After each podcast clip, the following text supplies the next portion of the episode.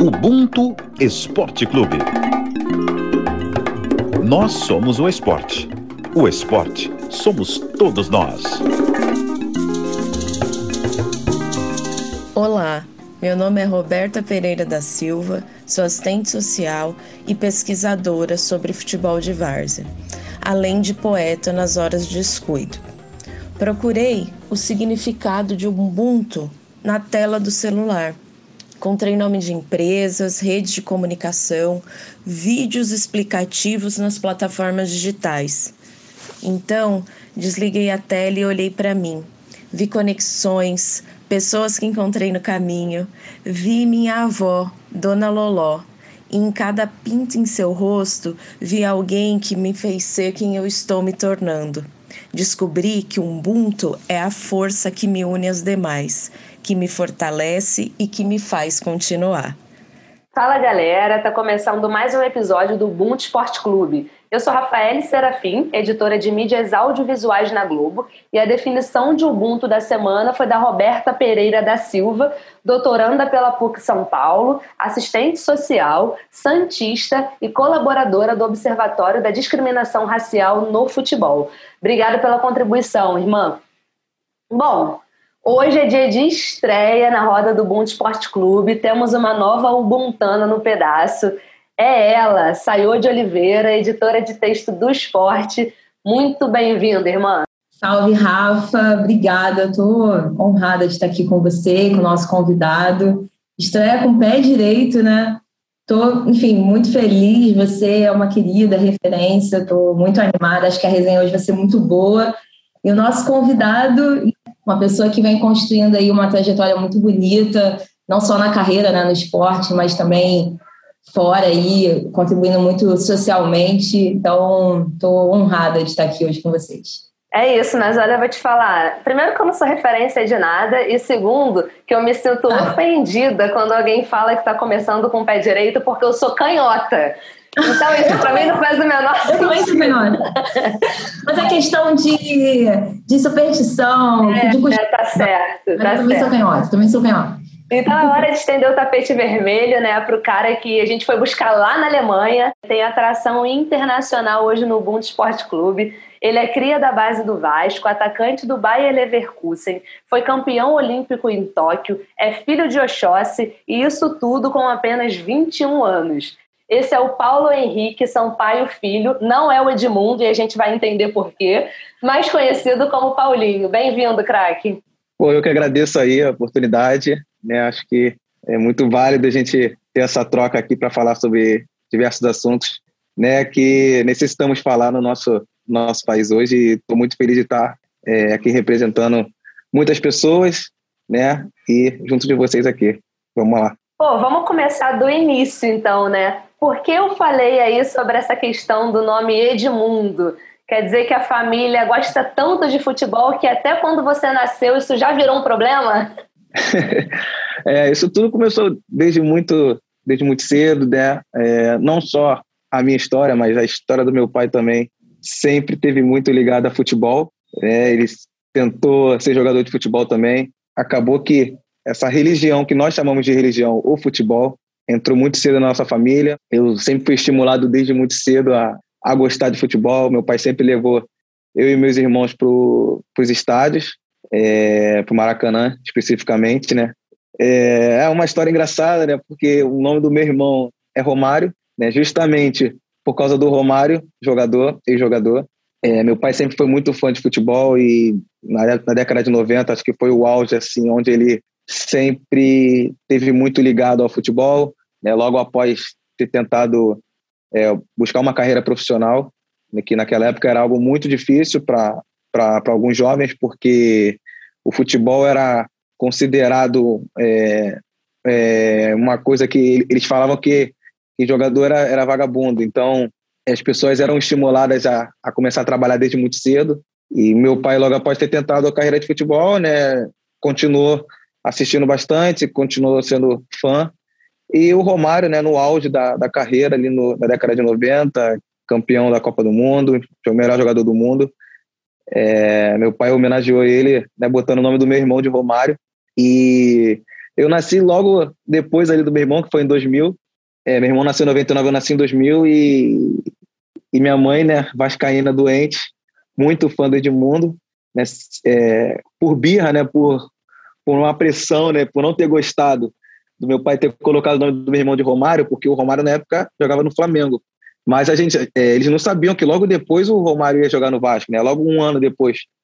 Aí acabou que minha mãe é, queria botar meu nome de Edmundo, mas como meu pai queria fazer o registro, né, ele acabou botando o nome dele mesmo. Né? Então hoje eu me chamo Paulo Henrique Sampaio, filho, né, justamente porque meu pai é, é Paulo Henrique Sampaio. E é uma história engraçada, mas assim, passado isso, esse momento, né, da, de quando eu nasci, né, meu irmão nasceu, o nome de Romário, as pessoas na, na Vila da Penha, onde a gente morava, né, é, como viam sempre a gente jogando bola junto, porque meu pai trabalhava, mas a gente sempre buscou ir para os campos, né, ir para as quadras jogar futebol. As pessoas, como sabiam que o nome do meu irmão era Romário, começaram a me botar um apelido de Edmundo. E, e aonde a gente passasse na Vila da Penha, era Romário e Edmundo. Ia lá o Romário Edmundo, era sempre assim. Chegava no salão do meu pai, que ele tinha um salão de barbearia, era, ia lá o Romário Edmundo, já tô indo jogar bola de novo. Sempre foi assim. E foi uma história, cara, que até assim, depois de um tempo a gente esqueceu, depois que eu é, é, ingressei na categoria de base mesmo, com foco enorme em me tornar um jogador de futebol, foi algo que a gente assim tinha esquecido e há um pouco tempo atrás a gente veio relembrar isso, né, que, que é algo que, que fica marcado na nossa nossa vida, é, conseguir encontrar o Romário já tive a oportunidade de escutar até o Edmundo falar sobre mim né, na televisão e isso, isso tudo traz ótimas lembranças, né? Mas é uma realmente é uma história engraçada e que a gente a gente ri bastante aqui em casa quando quando lembra. Muito boa essa dupla, em Romário Edmundo, Paulinho.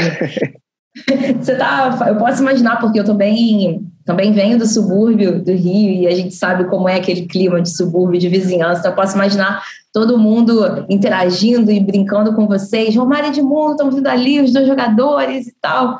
Enfim, é, aproveitando o gancho do que você está falando aí, é, a gente vê que é muito marcante a presença da sua família na sua vida, né? Seus pais moram com você na Alemanha e constantemente ao longo de toda a sua trajetória você sempre vem mencionando eles. É, o que eu queria saber de você é o seguinte: você um, um, uma pessoa foi uma pessoa muito importante no Vasco, né? Um, um clube que todo mundo sabe pioneiro no combate a questões de, de racismo, um, clube que sempre, ao longo da sua história, teve aí é, promovendo a diversidade. Queria saber como, como foi para você é, ter essa base de, de, de, um clube pioneiro em muitas questões sociais e a sua família te orientando, é, te, te conduzindo né, a, a entender o seu papel na sociedade como, como ser humano, como jogador de futebol, como profissional.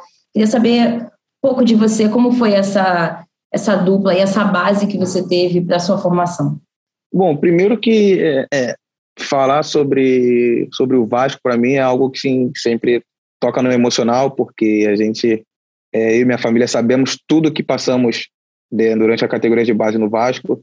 É, eu vivi durante 10 anos, quase 10 anos da minha vida no Vasco, é, onde eu chegava de manhã cedo, ia treinar, ia para a escola logo depois do treino e muitas vezes tinha treino é, no futsal à noite. Só que durante todo esse, esse momento, eu não, como eu era muito novo, eu não tinha essa noção da representatividade das, do Vasco nesse quesito, né, sobre é, as questões raciais, né, sobre a luta é, contra os preconceitos. Depois que a gente vai ficando mais velho, que a gente vai entendendo mais, né, a gente vai é, participando mais sobre esses diversos assuntos. Na minha família, sempre foi algo muito falado, e hoje, né, tendo a noção, sabendo bem o que o Vasco representa, eu me orgulho muito de ter feito parte dessa, dessa história. E meus pais é, sempre me deram todo o suporte, não, é, não só no, no o clube, mas em casa também eu sempre tive muito essa, essa educação né, sobre falar sobre diversos assuntos relacionados à vida. É, e no nosso país a gente vai, vai vendo muitas coisas acaba enxergando muitas coisas que são algo que não são coisas que não dá para dá para negar. Então é, são coisas necessárias a ser faladas. Claro que a, uma criança vai levar mais tempo para ter noção sobre, mas ali na adolescência, até nas escolas, a gente já discutia bastante é, diversos assuntos sobre, sobre preconceito. É, mas é, é, falando de Vasco e da minha família, são, são algo que sempre vai tocar no emocional, sempre é, vou ter um orgulho muito grande de ter feito parte dessa história do, do Vasco e, e, claro, da minha família ter me dado todo esse suporte, toda essa, essa educação para eu me tornar o homem que sou hoje. E nós três aqui, eu, você e Sayô, a gente passa na sociedade por uma coisa muito parecida, que hoje já tem nome, que é o colorismo, que é onde enca encaixa a gente né, é, dentro dessa escala, no movimento e tal, que é a cor da nossa pele. Então, nós três somos pessoas pretas de pele clara, né? não somos retintos. E a sociedade vai colocando a gente em algumas caixinhas ao longo da vida, e isso prejudica demais é, a gente entender esse lugar de negritude e essa nossa identidade ao longo da vida. Né? A gente demora mais porque para muitas pessoas pretas retintas a gente não é preto e para muitas pessoas brancas a gente não é branco, né? Então a gente não tá, é como se a gente não tivesse em lugar nenhum e isso é muito perigoso, né? Porque a gente vai construindo é, e vai repetindo é, alguns preconceitos e algumas falácias até ao longo da nossa vida mesmo. Então eu queria saber é, de você como que foi essa construção, assim, se foi natural ou se, ou se teve um momento que você entendeu que você estava construindo um letramento racial que te colocava ali e te afirmava como homem preto na sociedade, e aí como homem preto jogador de futebol. Você tocou num ponto importante. Quando você fala na questão do colorismo, é, quando eu era molequinho, eu sempre ouvia é, as pessoas me chamarem de, de, de, branco de cabelo duro, é, sarara criolo. Eu, eu costumo dizer que, é, claro que a gente, jovem, a gente não vai tendo muita noção disso, a gente vai aprendendo bastante, mas meus pais sempre, sempre me mostraram quem eu era. Né? Minha mãe sempre teve muito dentro dessa, dessa luta. É, não sei se, você, se, vocês sabem que a, a, minha mãe é irmã da, da, de criação da, da tia Flávia. Então elas sempre tiveram nessa luta, sempre enxergaram isso, né? É, tiveram essa visão à frente sobre, sobre essa questão racial. É, meu pai, a gente, não sei se por conta da, da, da, da ignorância da época, não teve, não, tive, não tinha tanta essa noção, tanto que a gente cansou de ver ele falando que tinha medo de andar de, de andar de ônibus por ser confundido com, com bandido, mas com, com bandido. E não tinha, mas assim, ele não, não falava isso por noção de tipo assim, as pessoas têm racismo comigo, com a, com a cor da minha pele. Entendeu? Era mais algo que ia sendo passado, né, geração por geração. Né, e isso acaba que, que, que vai sendo passado também para muitas crianças onde na escola são, são expostos diversos, diversas falas racistas né, de algumas crianças. Mas, assim, eu sempre tive, tive muita noção de quem eu era, da cor da minha pele, de quem eu representava. Né? Eu sabia que, que independente da cor da minha pele, eu estava representando é, uma raça que, que fazia parte da história da minha família toda. Né? Na minha família são só a família do meu pai é retinta, né? A família da minha mãe não tem. A minha avó é, é tem cor índio, a gente chama, a gente fala que ela é, ela é índia, mas a gente sempre teve muita noção de quem, de quem a gente era. Minha mãe sempre educou bastante a gente para que a gente soubesse de, de da, da, do que a gente poderia enfrentar quando a gente ficasse mais velho. Né? E eu sou grato por isso. Eu hoje, com uma cabeça boa, né? É, me informando bastante, é, sendo uma pessoa pública, acho que é, é, essa luta tem de continuar, né? E, e acho que eu estou fazendo bem representando muita gente, não só na questão racial, mas é, questão religiosa também. Paulinho, pelo que eu entendi, na sua filosofia de vida, é, a quinta-feira é um dia especial. Não é à toa que estamos aqui numa quinta-feira, né? É, quinta-feira é o dia do seu, do, do, do, seu orixá, né? Do orixá caçador, pelo que eu entendi.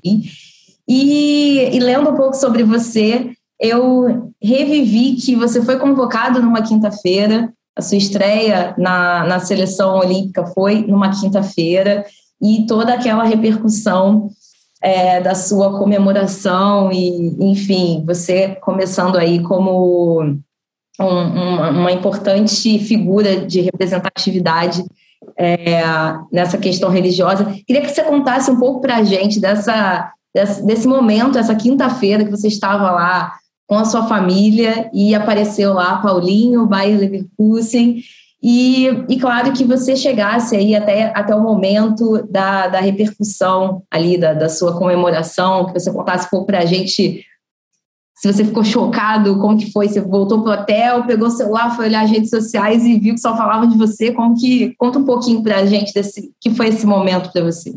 Ah, foi um momento muito marcante, muito marcante. Primeiro que o, o momento, né, a tensão da convocação era algo muito muito marcante, porque eu estava vindo de uma lesão muito grave, depois de, de quase um ano parado, sem jogar. Eu, eu tinha um foco que era conseguir a convocação para as Olimpíadas, mesmo sabendo que era muito difícil, é, por ter muitos jogadores de qualidade e, e, eu estar vindo de lesão. Mas eu, eu tinha um foco, eu tinha um objetivo, né, e eu tentei ao máximo trabalhar bastante, me recuperar rápido, mais rápido possível para poder estar tá apto, né, e poder ser convocado. Com relação à quinta-feira, eu a gente já tinha a noção de que a convocação seria na quinta-feira e a gente se preparou muito para isso. É claro que a gente não vai ficar ah, é quinta é quinta-feira, tá certo de acontecer. A gente não, é claro que a gente tem a nossa fé, a gente vai se agarra nela, né, e, e espera que algo positivo aconteça. A gente, a gente é... acredita, né? Fica ali na expectativa. Exatamente, exatamente. Eu estava treinando na época, eu estava treinando justamente para poder me condicionar e estar tá apto para jogar as Olimpíadas. E a gente estava no campo ali, eu não sei se vocês conseguiram ver o vídeo, eu botei no meu Instagram. Foi minha família toda lá para o campo, lá para ver a convocação ao vivo.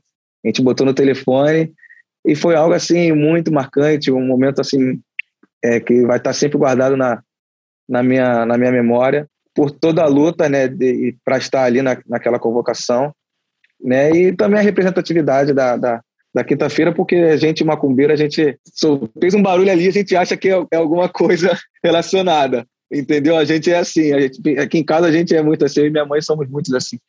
E, e logo depois a gente ficou sabendo que a estreia ia ser numa quinta-feira, e aconteceu aquele gol ali de estreia, né, um, um ato muito marcante na minha comemoração, onde eu não tinha noção do que vinha se tornar. Foi algo assim muito, muito natural. Eu sabia que era na quinta-feira, então por isso eu fiz o gesto, entendeu? E também reverenciando né, ao, ao, ao meu pai por ter naquele momento me ajudado, por ter me feito fazer parte daquilo ali, naquela, naquele momento, naquela estreia, depois de um tempo de muita luta para poder estar naquele momento. E depois a repercussão foi muito positiva, foi algo que eu não esperava. Não, não tinha noção que as pessoas iam é, é, perceber o, o, pelo gesto, só somente pelo gesto, porque eu não tinha até então não tinha, eu não lembro de ter falado sobre o, o Oxóssi, né, nas redes sociais ou ter é, ter falado em alguma entrevista. Mas eu sei que tinha saído uma carta minha na, na Players Tribune onde eu, eu falava de Exu, né? Acho que ali as pessoas meio que se ligaram que, que eu era do candomblé, né? Muitas pessoas é, já na convocação onde eu botei, né? É, nunca foi sorte, sempre foi Exu. Deu muita repercussão. As pessoas já é, é muitos famosos, muitas pessoas vieram falar comigo, né? Me dando parabéns, é, me passando essa energia positiva. E depois do gol foi algo assim, algo que explodiu, algo muito marcante e que eu me orgulho bastante. Né? Até hoje as pessoas comentam é, e acho que vai ficar gravado, na, marcado na história, né? Pela luta, né? Por a gente saber o quanto a, a religião sofre no, no Brasil e no futebol. Então, eu sou, sou muito feliz, sou muito, sou muito honrado por, por ter feito parte disso. É, infelizmente é o tipo de assunto que não era para ter mais tanta repercussão, né? Tem porque o Brasil ainda é um país com as bases muito formadas pelo cristianismo, né? Então as, as religiões de matriz africana elas sofrem é, muito preconceito aqui ainda no Brasil. Só que a gente escuta e naturaliza nas entrevistas de campo os jogadores falando de Deus o tempo inteiro. né? E aí quando alguém aparece, né, e vai falar sobre alguma outra religião que não a católica ou a evangélica, é, isso causa ainda um estranhamento que é também o quanto que a gente tem que ficar falando e lutando contra o racismo, porque ainda é muito forte aqui. Mas eu queria só contextualizar, porque nem todo mundo que está ouvindo a gente é, acompanha só futebol, às vezes as pessoas acompanham outros esportes. Então, para contextualizar, o Paulinho saiu do Vasco, foi aos 18 anos para a Alemanha jogar no Bayer Leverkusen. E aí, em 2020, ele teve uma lesão muito grave no ligamento, no joelho direito. E aí, com isso, ele ficou 10 meses parado. Quando ele volta, em 2021, já é muito às vésperas é, da convocação para os Jogos de Tóquio. E aí, né, como o Paulinho já vinha fazendo é, uma história, escrevendo seu nome na seleção olímpica, ele foi convocado, foi para Tóquio e a seleção brasileira, inclusive, foi campeã, medalha de ouro em Tóquio. E o Paulinho fez um gol né, logo na estreia contra a Alemanha e na comemoração ele faz uma flecha, que é em homenagem ao seu orixá caçador. Porém, gente, quem pensa assim, ah, caramba, pegou o barco andando e diz, poxa, o Paulinho ficou 10 meses parado e aí ele vai ser convocado para a seleção olímpica? Não é bem assim, galera. Mesmo tendo 21 anos e sendo um jovem, ele já é um veterano vestindo a camisa amarelinha, né? A camisa da seleção brasileira.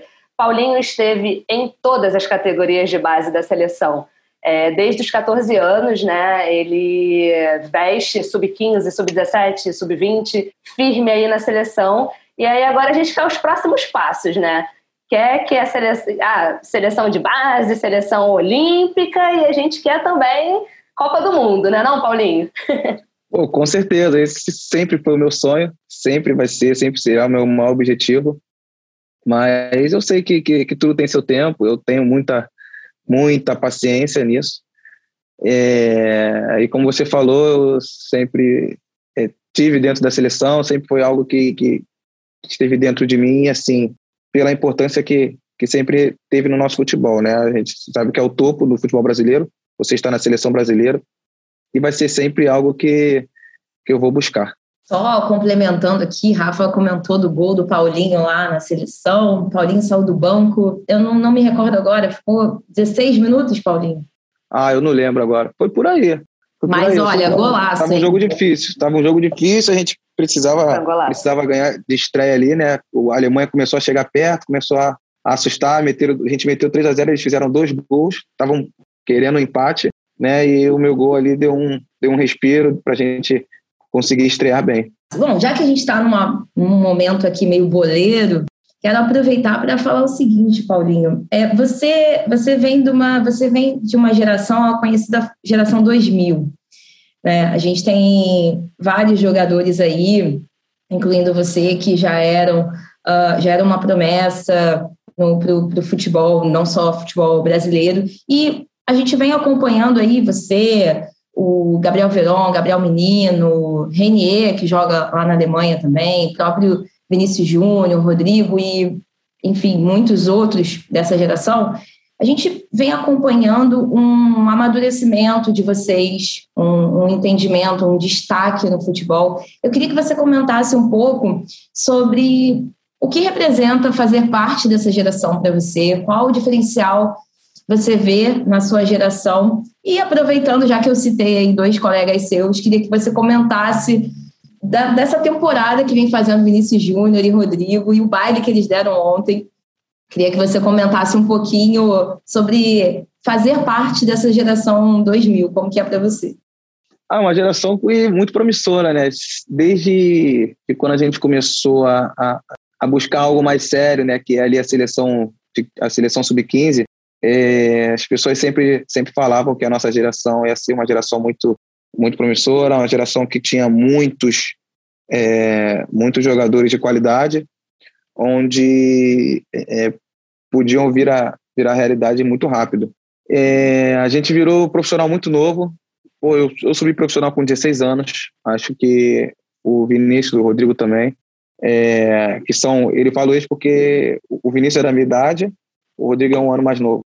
A gente sempre é, jogamos juntos desde sub-15, né, onde a gente foi campeão de muita coisa, ganhamos muitos títulos, né, sul-americano, torneios, e sempre fomos mostrados como muitos, muitas promessas do futebol brasileiro, onde o futebol revela muitos jogadores jovens, onde os jogadores já com, com 16 anos já estão sendo muito falados na imprensa, onde é, depositam bastante confiança né, e uma certa pressão também para que possa é, é, vir dar frutos ao clube, né, que está que tá sendo que está revelando o próprio jogador.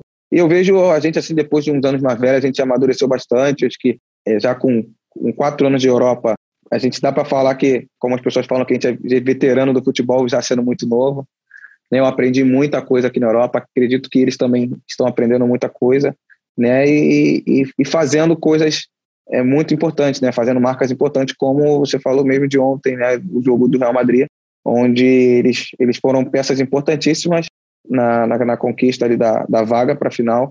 E eu fico feliz, cara, fico feliz porque mostra que o nosso, o nosso futebol respira, né? Mostra que a, a qualidade que temos ainda, né? Não só a gente que está aqui na Europa, mas muitos jogadores que estão lá no, no Brasil ainda surgindo, tem muita qualidade. É, isso é uma ótima representatividade para o futebol brasileiro. Acredito que a gente tem de tudo aí na, na nos próximos anos para estar tá levando o Brasil ao topo. É, e isso que a Sayo trouxe tem muito a ver também com uma geração versátil, né? E o futebol é isso, o futebol é muito versátil. E com essa evolução dos esquemas, acaba exigindo que os jogadores também sejam mais flexíveis. É, você mesmo, você pode jogar como ponta, você pode jogar como segundo atacante, você também joga como meia, é, e você sempre se colocou à disposição para desempenhar é, diferentes funções dentro de um esquema tático. Então, eu queria saber de você, Paulinho, se você acha que ganhou é, esse amadurecimento tático e técnico na Europa. Claro que você fez um trabalho de base impecável, né? Você vem do futsal, onde ali você consegue é, trabalhar espaços reduzidos, né? uhum. né? É, velocidade, pensamento rápido e lógico, dribles mais curtos, mas a evolução mesmo é, tática e técnica, é, evolução física também, você acha que adquiriu mesmo nessa, nesse processo que você começou na Europa desde ali dos seus 18 anos até hoje? Eu costumo falar que tudo que eu aprendi taticamente eu aprendi no Brasil. A minha, a minha ideia de jogo hoje que eu tenho que eu carrego comigo, eu aprendi no Brasil. Eu tive um treinador, não só eu, como o Vinícius também teve, o Rodrigo também teve, muitos jogadores da minha geração passaram na mão dele, que foi o Carlos Amadeu, é, infelizmente falecido em 2020, final de 2020, se eu não me engano. Foi uma pessoa muito importante na, na, minha, na minha trajetória, onde é, me deu um norte no futebol, foi onde me mostrou o que estava por vir no futebol brasileiro, no futebol mundial. Então, foi com certeza é, a pessoa que, que me deu todo, tudo que eu precisava para carregar hoje o que eu carrego, né, a minha filosofia de jogo e tal. E aqui na Europa eu aprendi, é, eu acho que mais sobre outras culturas. Eu acho que eu aprendi mais sobre as diferenças. Eu acho que isso foi importante também para mim. É, aqui eles têm uma cultura muito diferente do nosso do nosso país. São pessoas assim é, não tão flexíveis, não tão versáteis, são pessoas mais, mais retas, né? algo que não tem muito a ver com, com a nossa identidade brasileira, mas a gente, como a gente tem que estar aqui, a gente tem que, às vezes, né, adaptar certas coisas.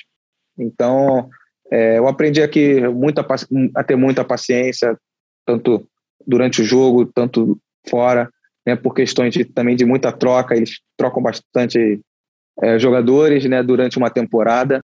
E eu acho que, que foi mais isso que eu aprendi aqui nesses quatro anos. Foi, foi lidar mesmo com as diferenças, com uma nova cultura, né, jogando também contra diversas, contra diversas equipes de outros países daqui da Europa, que já são um pouquinho mais diferentes. Né? A gente joga contra a Espanha, a gente sabe que é um estilo de jogo diferente. A gente sempre joga contra a Itália. Sabemos também que é um estilo diferente de jogo. Então, foi mais isso. Eu acho que foi mais em, questão de diferença mesmo que eu aprendi com relação à tática foi, foi, foi no Brasil, na categoria de base da seleção, eu aprendi muita coisa, onde eu tive muito êxito, né, muitas, muitas convocações, ganhei bastante títulos, e acho que com isso que eu carrego aí a minha, a minha filosofia de jogo, né, e pretendo continuar. Claro que vou estar sempre aberto a aprendizados, mas é, é algo que, que eu aprendi e não abro mão de, de, de continuar fazendo. Olha, você falou aí que aprendeu bastante coisa na Alemanha, a gente pode imaginar. Eu sei que esse aqui é um podcast que gira em torno do esporte, mas a minha curiosidade não pode ficar de lado. Como que foi para se comunicar? Como que está sendo agora? Como que está o seu alemão? Como que você aprendeu? Como era no vestiário? Conta pra gente, porque eu tenho muita curiosidade disso. Alemão mais difíceis, junto com árabe, talvez, não sei. É, então, é verdade. Pô, no, no, no, no, primeiro momento foi, foi algo assim, tudo muito novo, né? Algo bem assustador. Né? As pessoas quando falam alemão, caraca, vai falar alemão. É difícil, é difícil pra caramba, é difícil pra caramba. Mas é, é, logo quando quando eu fui, fui vendido, eu e minha família já começamos a ter uma, uma aula de alemão em casa. Uma, uma moça que, que, que, é alemã, que mora, no, que mora no Rio de Janeiro, né, amiga nossa, é, Susan o nome dela, ela ajudou bastante a gente nisso, né, dando vários toques sobre a Alemanha, né, ensinou a gente a, é, a estudar um pouco mais, passou algumas coisas que básicas só para a gente poder não, não chegar aqui e ficar tão tão assustado.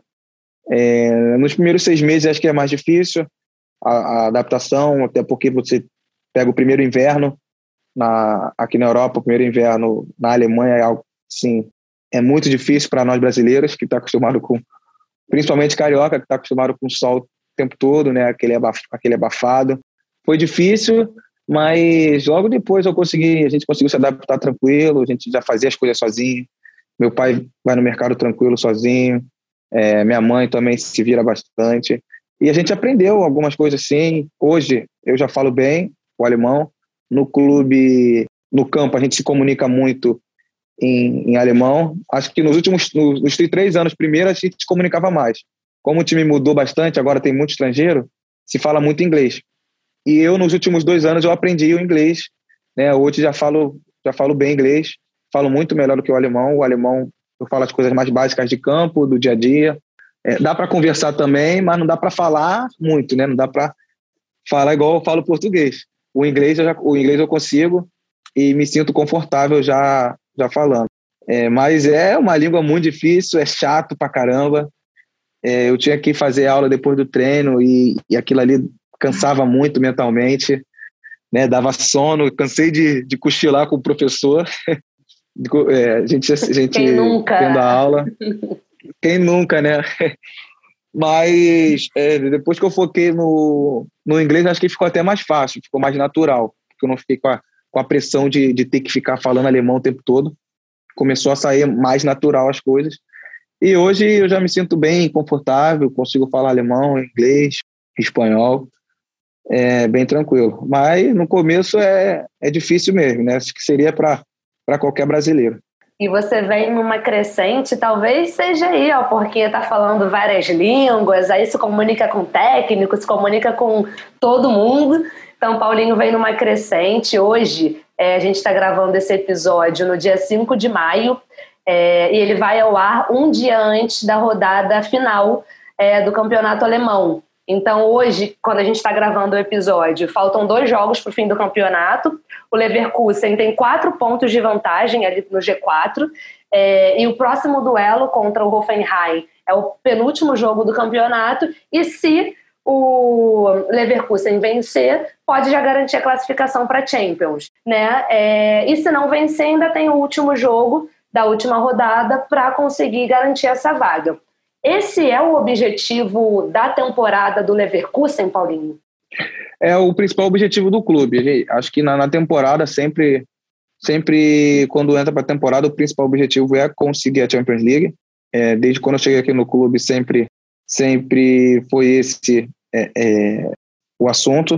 E acho que a gente está fazendo uma boa temporada. Teve oscilações bastante. Acho que o nosso time é bem jovem, acho que é até normal acontecer. Mas agora a gente está com a faca e o queijo na mão né, para conseguir essa classificação para Champions, que é algo muito importante para o clube, depois de acho que dois anos sem jogar Champions. No meu segundo ano que a gente consegui, no meu segundo ano a gente jogou a Champions League, ficamos dois sem jogar e agora temos a oportunidade de novo de botar o time na, na, na maior competição do mundo. E acho que a gente tem totais condições de conseguir aí essa, é, essa vitória no sábado e já garantir a classificação para a Champions. E você tem contrato até o meio do ano, meio de 2023, e aí, teoricamente, garantindo essa vaga, você tem uma temporadinha aí de Champions também para jogar, né? E tentar levar a equipe o mais longe possível, né? Sim, sim. Vamos ver o que acontece agora, né? Durante essa próxima, nessa próxima janela de transferência. Opa, isso Mas... que a gente quer ouvir. É isso que a gente quer ouvir. Se tiver furo é para dar, o Ubuntu Esporte é disso que lugar. que jornalista gosta. É disso que jornalista gosta. É, é no, o futuro não está não tá certo, está tá bem certo. Mas o meu foco agora é nesse, nesses jogos agora aí do final da temporada e depois a gente vai ver aí o que acontece, né? Vamos ver a, a cena dos próximos capítulos. Paulinho, já que você falou de Champions, não tem como não tem como dissociar Champions de Cristiano Ronaldo, né? Uhum. Vamos reviver ali a sua estreia na Champions contra a Juventus. Como que foi? O que foi mais emocionante? Ouvir o hino da Champions ou ver o Cristiano Ronaldo ali jogando contra você? Como é que foi esse momento, gente? Ah, vou te falar a verdade, foi todos os momentos possíveis ali durante aquele período de Champions League. Ali no primeiro momento, primeiro treino com a bola, aquilo ali já é algo que a gente sonha, né? E vai vivenciando momento por momento. Tem o primeiro treino, o primeiro treino com a bola, que é, que é perto da véspera do, do jogo. Aí você já sente como é a bola, como é, como é o clima também pré-jogo de uma Champions League. É, saber o grupo que você vai estar, contra quem você vai jogar.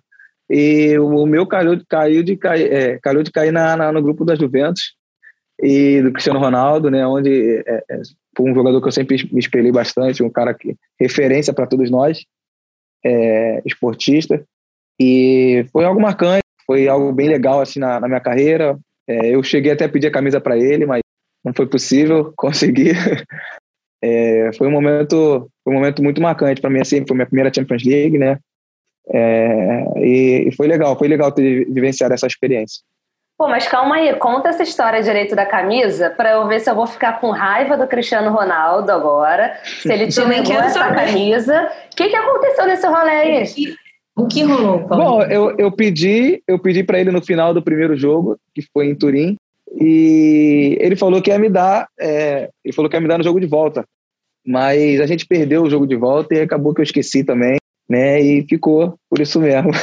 Ah, entendi. Então tudo bem, não vou ficar com raiva não, porque se ele tivesse negado a camisa para você, aí a história ia mudar. É, Paulinho, a gente está caminhando para o final do nosso bate-papo. E aí, assim, você esteve ali. Em 2018, você estava entre 50 melhores jovens do futebol mundial. É, Ali, de lá para cá, a gente já está indo quase que para o quarto ano, né? Quase que para o quarto ano desse, desse título de revista, né? Que todo mundo, jornalistas, consideram muita coisa, porque são revistas é, internacionais e tal. E aí o Paulinho é uma realidade, né? O Paulinho já não é mais promessa, é realidade. É, tá muito bem no futebol profissional e vem numa crescente na seleção brasileira vestindo amarelinha quais são os seus planos é, futuros mesmo, de vida, é, de ambição? É, você já falou que a seleção brasileira é o ponto, mas assim, você enxerga a Europa ainda como um lugar para permanecer? É, sem, sem, a gente brincou sobre furo e tal, mas sem essa pressão de clube, assim, você vê que a Europa é um lugar que você tem muito a construir ainda uma carreira e amadurecer. É, como que você, o que, que você está pensando hoje, agora, enquanto eu te faço essa pergunta? não, não. Sendo um furo já, né? Bom, é... Não, não é não. Olha o tamanho da Europa. Olha quanto, quantos clubes tem aí. Não é um furo. Não, sim, sim. sim, sim, sim. Não, eu tô, eu tô aberto a muita coisa. O, o, a Europa, a gente sabe que tem tamanha importância no futebol mundial. Mas eu tô aberto a, a, muitas, a muitas coisas, muitas possibilidades. Né? O meu foco, o meu principal objetivo sempre vai ser manter o, o meu nível de, de jogador, sempre estar tá na verdade, buscando crescer, buscando é, fazer mais números, né? Seja aonde for, seja onde é que eu esteja jogando, né? E o principal objetivo é chegar na seleção brasileira, né? Eu tenho é, é, isso como meta, né? Me tornar, me tornar um jogador da seleção brasileira e me firmar bem, né? E botar meu nome na história do, do, do futebol do futebol brasileiro, né? Algo que a gente que, que a gente sempre sonha, né? Nós jogadores brasileiros e eu não sou diferente. Eu, eu sempre trabalhei muito para isso, né? E vou continuar trabalhando para até conquistar o meu objetivo, né? Que é esse. Mas assim, o futuro, como eu falei, é, é sempre incerto. A gente nunca sabe o que pode acontecer. E eu só tô com meu foco agora é nesse final de temporada, onde eu tenho que é, ajudar o Bayern a conquistar essa vaga na Champions League e, e assim dar sequência na, na minha carreira, seja onde for. É, eu só quero ser feliz, só quero continuar mantendo meu nível né, e, e continuar na busca pelo, pelos meus objetivos. Paulinho, é, já que a gente está falando de, de, carreira e, e tudo mais, é, queria saber um pouco do seu momento no, no clube. É, olhando os seus dados, você você marcou no, no último jogo, a gente já está numa etapa decisiva do campeonato, né? É, se não me engano, contra o Wolfsburg, você você marcou dois, e aí, a partir disso, você já vem tendo mais, um, mais minutagem, né? entrando mais como titular nos jogos, aparecendo mais na, na, equipe, né? E volto a dizer, num momento decisivo, numa reta final de, de, classificação, enfim, valendo vaga na Champions, você considera esse momento, quatro gols, duas assistências, você considera esse momento o seu melhor momento no, no clube? Não, acho que sim. Acho que sim. Eu, eu tive momentos bons também é, antes da lesão. Foi quando, é, logo depois do pré-olímpico, de ter conseguido, a gente conquistou a vaga nas Olimpíadas. É, eu estava com, com bons números na seleção. Né? Eu estava como, tava como vice-artilheiro do ciclo olímpico. Né? E, e voltei para o Bahia, marquei gols, né? conquistando ali meu espaço. Né? Joguei mais jogos como titular. E eu me machuquei. Logo depois eu tive a lesão, foi grave, e depois fiquei esse tempo todo parado, né, Olimpíada. É, e eu voltei para essa temporada né, é, para me reafirmar, onde eu tinha que, que, esquecer todo aquele um ano que passou da lesão, tinha que voltar à minha forma física melhor, melhor possível, né, ganhar mais ritmo de jogo. É, e eu acho que eu fui gradativa, gradativamente fui conseguindo isso. E agora no final da temporada eu acho que que estou vivendo um bom momento, né? O nosso time está bem, nosso time está tá com confiança, eu estou com confiança e acho que a gente, é, acho que eu posso ajudar a gente a conquistar essa vaga aí no, agora no, no, final da temporada, esses dois jogos e, e, e assim dar sequência na carreira aí, né? Mantendo um bom nível, como eu falei. Eu espero que quando vocês, ouvintes do Bom Esporte Clube, é, estiverem com o dedinho no play, que este menino Paulinho já esteja classificado com seu time Bayern para a Champions da próxima temporada. É, Paulinho, a gente só tem a agradecer é, que Exu continue guiando todos os seus caminhos. Né? Muito obrigada por você ter sentado na roda do Ubuntu, por ter tirado esse tempinho, mesmo com um fuso horário tão diferente, né? Aí na Alemanha já está de noite. Então, valeu mesmo por por tudo, por ter aberto o peito, aberto o coração e conversado com a gente aqui, tá bom? O Ubuntu Esporte Clube é muito grato é, por receber você. Eu que agradeço aí, foi, foi muito boa a experiência, né? Mais uma vez, é honrado em, em falar sobre diversos assuntos importantes aí na, na no esporte, né? E na, na sociedade e foi muito legal. Espero que, que, o pessoal possa curtir bastante aí e que já, quando, como você falou, quando o pessoal for escutar, eu já possa estar classificado e já pronto para curtir as férias também, né? É isso. E aí, vem para o Brasil? Vem, né? Vou pro Brasil, vou pro Brasil ver a família, né? Já tá, tá na hora já. Isso aí, é muito bom. Saiu, muito obrigada. Esse é o primeiro de muitos episódios que você vai ter aqui ainda no Bunto Esporte Clube, irmã. Um beijo para todos e até a próxima semana.